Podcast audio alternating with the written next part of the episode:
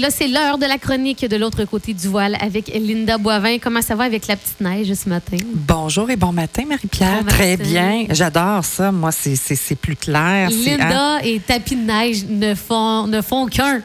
Oui, tout à fait. Linda, on aura euh, peut-être un peu plus tard euh, l'entrevue téléphonique. On a de la misère à la rejoindre. Euh, Sarah, qui est euh, thanatologue. Pas Sarah, Sophie. Sophie, oui. Sarah, c'était la semaine passée, Marie-Pierre. Des îles de Madeleine. Ah oui, c'est ça. C'est ça. Donc là, Sophie, euh, qui est thanatologue, et on peut en parler. Elle, elle t'avait contacté, elle, pour, te, pour avoir tes services, finalement. Oui. Euh, elle et une amie y- était venue euh, il y a deux ans, je crois, deux ou trois ans, me rencontrer pour avoir une consultation. À ce moment-là, euh, je ne le savais pas qu'elles étaient toutes les deux thanatologues. Hmm. Et quand je les ai reçus, parce que, bon, ils sont venus toutes les deux en même temps, et il faut savoir que quand deux personnes viennent en même temps, Marie-Pierre, je, je prends jamais deux personnes en même temps. Non, même si, Sauf- même si on veut co- contacter, par exemple, un frère et sœur qui veut parler Non. à un parent, on Non. peut pas. Le seul moment où est-ce que je reçois deux personnes à la fois, c'est quand un couple a perdu un enfant. Ah, OK. Sinon, ben ça peut être très personnel à la personne. hein. Tu sais, ce que, exemple, si tu aurais un frère ou une sœur, Ouais. C'est pas ta mère, c'est pas nécessairement ce qu'elle aurait à dire à toi et à ton frère. Ça peut être très personnel. Fait que-. Et euh, pas parce que c'est des mauvaises choses qui se disent, au contraire, c'est tout le temps des belles choses, mais euh, ça, ça devient très personnel et les énergies des deux personnes qui sont avec moi peuvent s'interférer, puis ça, te- ça peut tout Ah ouais. comme bousiller tout ça. OK. Fait que donc, c'est une personne à la fois euh, dont je les reçois. Mais par contre, le premier 15 minutes, je les reçois toujours en même temps pour leur donner l'explication comment va se dérouler la rencontre. Donc, Sophie était accompagnée de qui, tu me disais? De une amie, Une amie, collègues qui ont fait le cours ensemble de, euh, pour devenir thanatologue. Et là, euh, je lui ai demandé comment vous avez fait pour me trouver. Je ne sais pas si c'était une entrevue radio que j'avais fait à quelque part. OK. Puis il avait entendu parler de moi, en tout cas. Et là, il, il y avait toutes les deux des défunts avec lesquels il voulait rentrer en contact. Mhm. Fait que dans, dans le là, c'est ça. Je lui ai demandé tout bonnement euh, comment il avait appris que j'existais, puis tout ça. Puis là, je dis, ben, qu'est-ce que vous faites dans la vie? Jamais que je pose cette question-là. Je sais pas. J'ai été Ouais. poussée. Là, ils ont dit, ben, on- là, ils se regardent toutes les deux, puis ils partent à rire, puis là, elles me disent, euh, Hey, on est thana- thanatologue, Linda.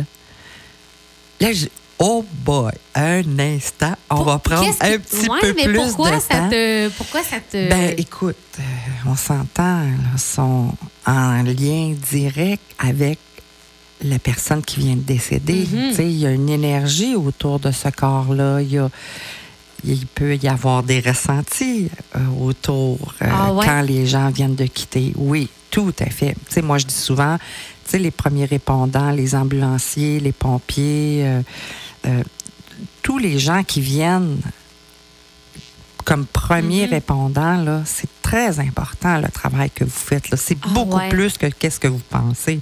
Parce que si, exemple, la personne est sur le point de partir, ben peut-être que juste de lui tenir la main, vous lui aidez énormément. là. Ah, ouais. Ah ben oui, tout à fait. Hmm. Et là, écoute, là, moi, je leur ai posé des questions à savoir est-ce que vous avez déjà eu des ressentis, des, questions par Ouais, rapport ouais, à des signes? Puis oui, elles en ont eu, mais je m'excuse, mais je m'en rappelle pas vraiment.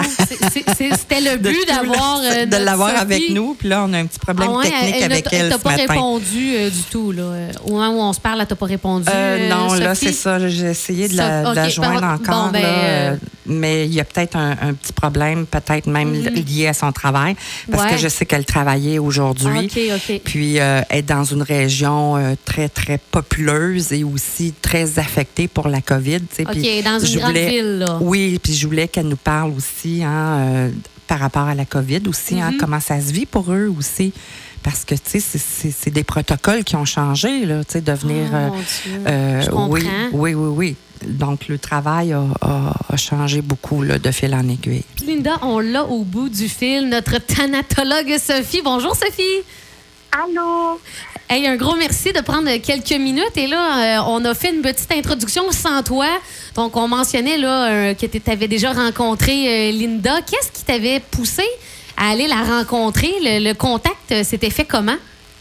Écoute, c'est à l'entremise bouche à oreille que j'en avais entendu parler. On m'avait dit que c'était une personne assez incroyable.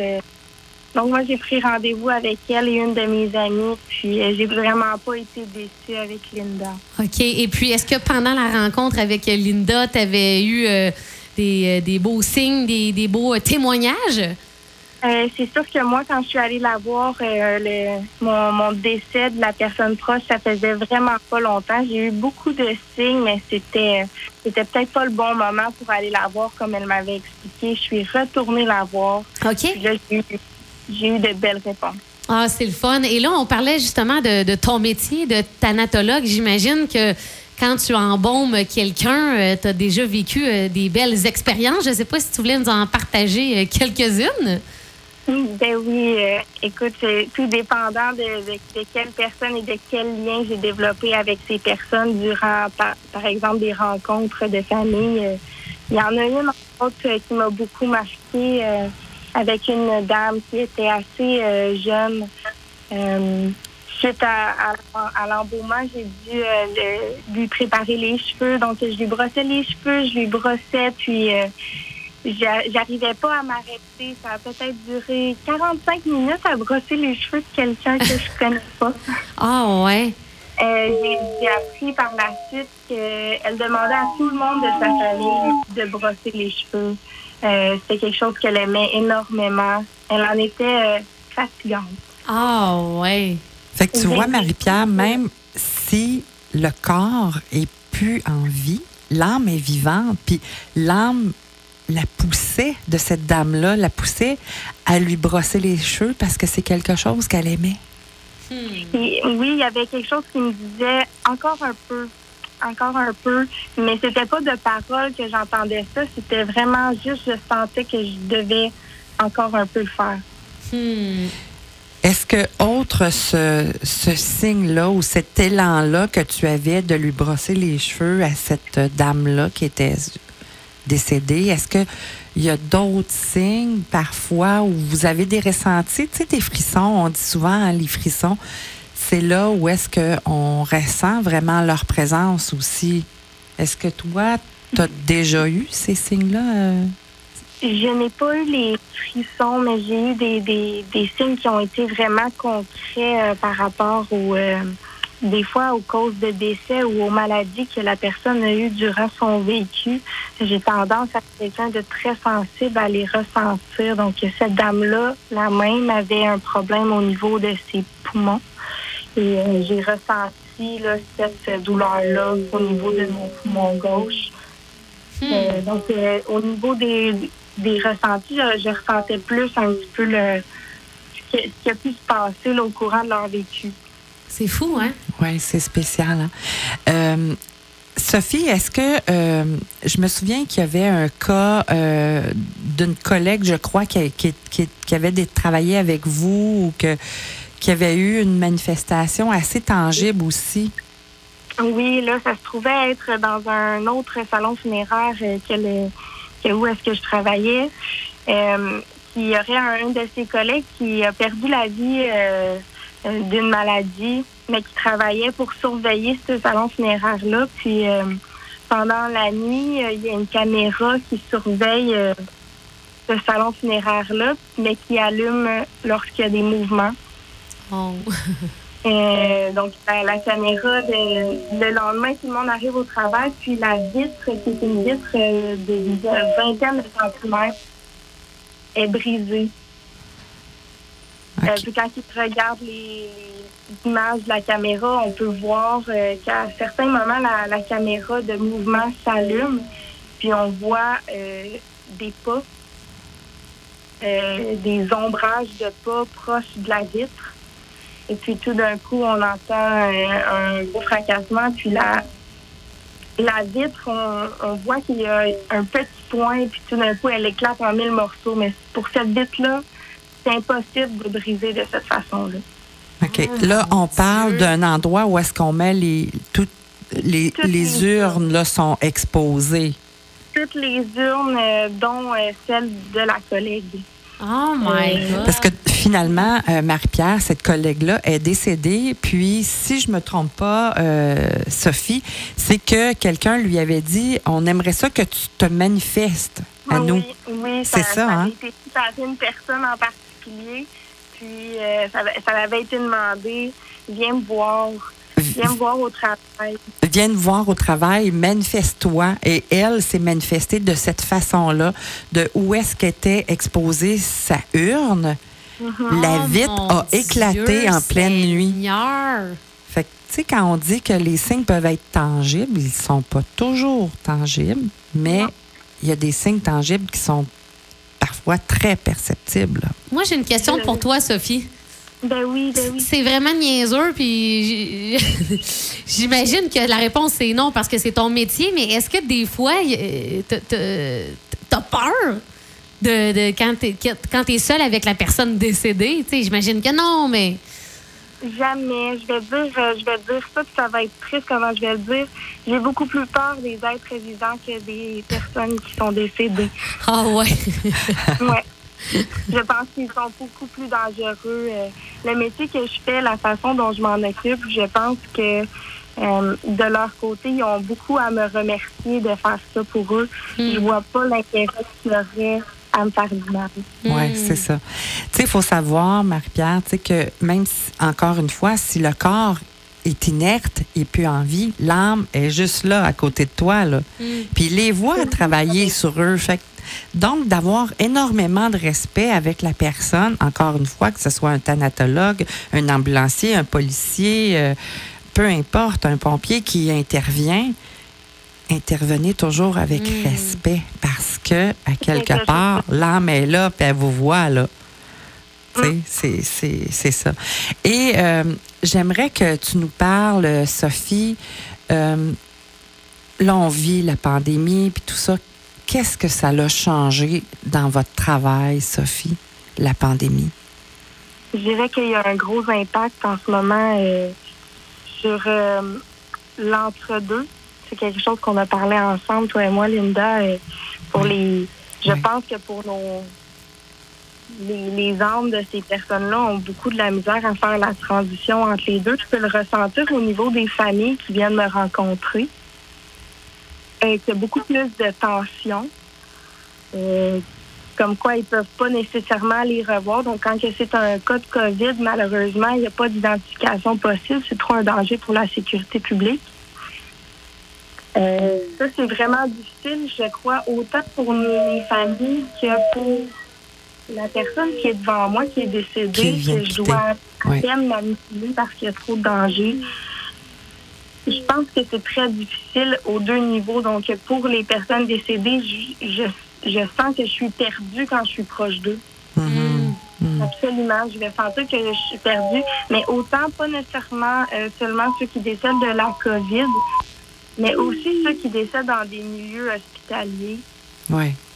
où est-ce qu'ils vont manquer peut-être un petit peu de soins à cause de, de la folie qui se passe là, euh, dans les hôpitaux, que ça n'arrête pas. Mais je pense qu'il y a beaucoup beaucoup de nos personnes qui vont se retrouver perdues. Euh, J'essaye le plus possible de les guider, mais encore là. Oui, c'est ça. Ça nous affecte beaucoup, nous aussi, dans le domaine funéraire, de, de voir, euh, d'être impuissant face à ça, de pas nécessairement pouvoir offrir euh, qu'est-ce qu'ils mériteraient comme moment. Oui, c'est vrai. hein. Vous avez plus le même approche avec autant le défunt qu'avec les familles qui les entourent. Je peux comprendre parce que moi, euh, Marie-Pierre, les, les, les âmes qui décèdent seules comme ça sont en détresse, sont, Ah sont ouais. tristes. sont tristes les gens qui, qui, qui partent, là, puis qui. Normalement, il y aurait eu le proche près d'eux. Bien Mm. sûr, bien sûr. Euh, Sophie, c'est exactement ça là, ce qu'elle mentionne.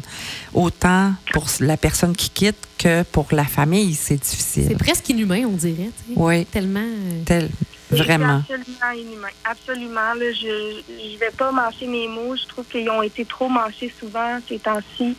On parle pas beaucoup de mon domaine, hein, euh, par les temps qui courent, et pourtant, c'est par chez moi que ça finit. Oui, Ça, fait beaucoup, beaucoup de peine et c'est très inhumain qu'est-ce qui se passe pour vraiment je vais parler du côté humain de toutes les familles qui passent par chez nous. Euh, on travaille vraiment fort. Euh, Il y, a- de la satisfaction, c'est sûr. Mais à son plein potentiel d'humanité, vraiment, on, en perd beaucoup avec cette euh, pandémie-là. Oui, tout à fait. Ah, merci Sophie pour le travail que tu fais puis de la façon dont tu interviens auprès des gens. Moi, euh, je me souviens, Marie-Pierre, quand j'ai rencontré euh, Sophie et son amie, thanatologue, je leur ai dit si jamais je meurs un jour, j'aimerais ça que ce soit vous qui m'embaumez. Hey, pas de suite, Linda. Wow. Non, non, non, non, mais je dis ça dans le sens que, tu sais, je, je serais. Je, serais, je me sentirais en confiance Ouais. que ce soit elle, Mm. les, tu sais, qui, qui, qu'elle, le fasse. Donc, euh, merci, merci euh, Sophie pour le beau travail que tu fais. Et chapeau à toi et tes collègues aussi Ouais. qui intervenaient euh, hein, vraiment en dernière ligne, justement, Mm. hein, quand Ouais. les gens ont pris leur envol. C'est vrai qu'on vous oublie peut-être. Hein? Hey, un gros merci, Sophie, et bonne fin de journée. Ben, merci à vous deux aussi. Bye bye. Merci, bye bye. Donc, c'était Sophie qui est anatologue. C'est vrai qu'on oublie que c'est les- euh, c'est en dernier. Hein? On dit, oh, la personne est décédée, ça- Ouais. ça finit là, mais Tu sais, ça, ça enlève rien au corps médical, là, aux gens qui traitent Non, ben non. les gens puis tout ça. Mais c'est vrai qu'on oublie hein, les thanatologues qui, eux aussi, là, leur pratique a changé beaucoup là, depuis la, la crise de la pandémie. avant de, de terminer la chronique, il y a quelque chose qui me- qui m'a vraiment marqué pendant l'entrevue avec Sophie Linda. Quand euh, elle a mentionné, elle brossait les cheveux euh, sans arrêt et t'a dit euh, Ah, euh, des fois, il y en a qui disent Viens me faire un signe. Ah non, c'était ça, c'était par rapport à la personne quand elle était décédée, son amie, et qu'elle a dit je- je- Viens me faire un signe quand tu vas être décédée, et elle a brisé la fenêtre. Là. Oui. Mais comment ça fonctionne? Viens me voir, fais-moi un signe. Ça marche-tu tout le temps?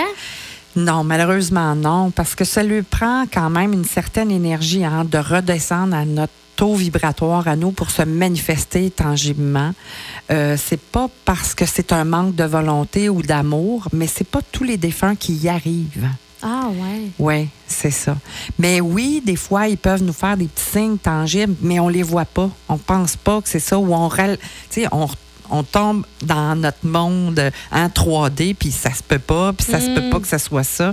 Mais écoute, là, euh, ils ont une preuve que, regarde, il y a rien. Ils ont, ils ont vu des ombres, hein, puis ils ont vu après ça un La- point, puis la, la, la vitre a éclaté. Tu peux pas bon expliquer ça. Puis elle, Oh, dit- elle l'a dit, là, c'est, c'est une vitre qui a à peu près 20 euh, mm de 20. C'est- c'est quand même épais là, comme vitre. ouais, là. ça- Tu peux pas brise briser pas. ça. Là. Non, c'est Oh, ça. mon Dieu. Donc, Puis faut- c'est à sa urne à elle qui a éclaté, pas C'est la ça. celle de l'autre Ah, mon Dieu. ou d'un monsieur Ah ou ouais, madame ouais, d'à ouais. côté. C'est, c'est vraiment à sa urne à elle là, que ça a éclaté. Fait que finalement, c'est un peu des deux dans le sens que c'est la personne décédée, mais Oui. la personne qui est ici doit quand même avoir une certaine ouverture. ouverture à ressentir. Mais tu sais, je dis souvent, ça veut pas dire que tu vas le voir apparaître là, comme si non, j'étais devant toi. Mhm. Mais ça peut être beaucoup plus subtil, mais ça veut pas dire que c'est pas un signe de sa part. Aussi. Encore une fois, très intéressant. Et genre, on en a parlé avant la pause. Certificat cadeau disponible, hein, si vous Oui, voulez faire plaisir sûr. à, à l'être cher.